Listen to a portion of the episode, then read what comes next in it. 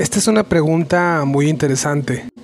Cuando vemos en Apocalipsis capítulo 13, entendemos que la bestia del mar es un hombre, en donde el dragón le da su poder, entendiendo que el dragón es Satán. Y no solamente le da poder, sino también su trono y grande autoridad.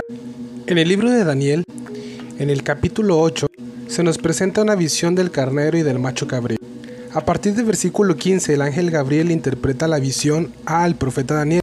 Y en el versículo 20 le dice, en cuanto al carnero que viste que tenía dos cuernos, estos son los reyes de Media y de Per. Aquí podemos ver una representación de un carnero con dos cuernos, representando al imperio medo-persa y a un macho cabrío con un grande cuerno.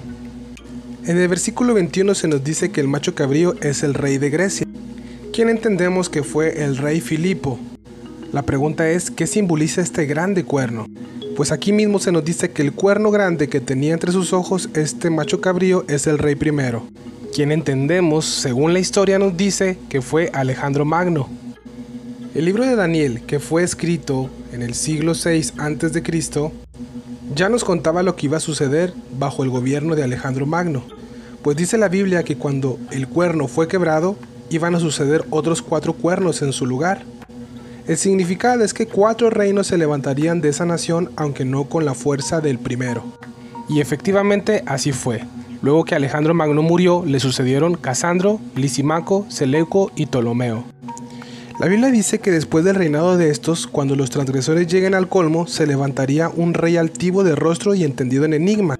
Entendemos que ese hombre altivo de rostro es el anticristo.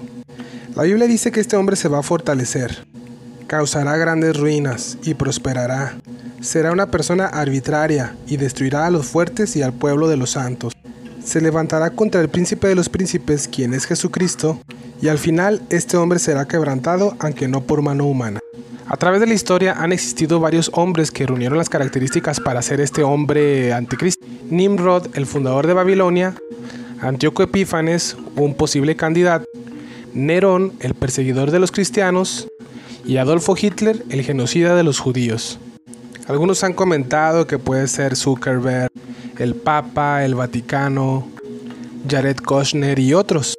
Pero según Daniel 8, la Biblia nos dice que tiene que surgir de aquella zona dividida en cuatro luego de la muerte de Alejandro Magno, zona que a lo largo de la historia ha sido disputada por los antiguos imperios, zona donde la Biblia declara que nace la humanidad y donde curiosamente se cumplirán las profecías de los últimos tiempos.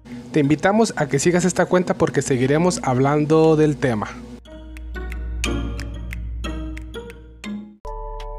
Deja que te cuente algo. ¿Quiénes somos? Existimos con el propósito de bendecir y ayudar a nuestra audiencia a crecer integralmente como persona. Creemos en la verdad absoluta que hace libres a los hombres. Nuestra misión es invertir tiempo para crear contenido que pueda bendecir y equipar a nuestra audiencia. Deseamos que la actual y próxima generación cuente con todas las herramientas necesarias para crecer integralmente. Para ello, creamos programas, artículos y proporcionamos los necesarios gratuitamente. Apóyanos compartiendo nuestro material hoy mismo convirtiéndote en nuestro colaborador de contenido.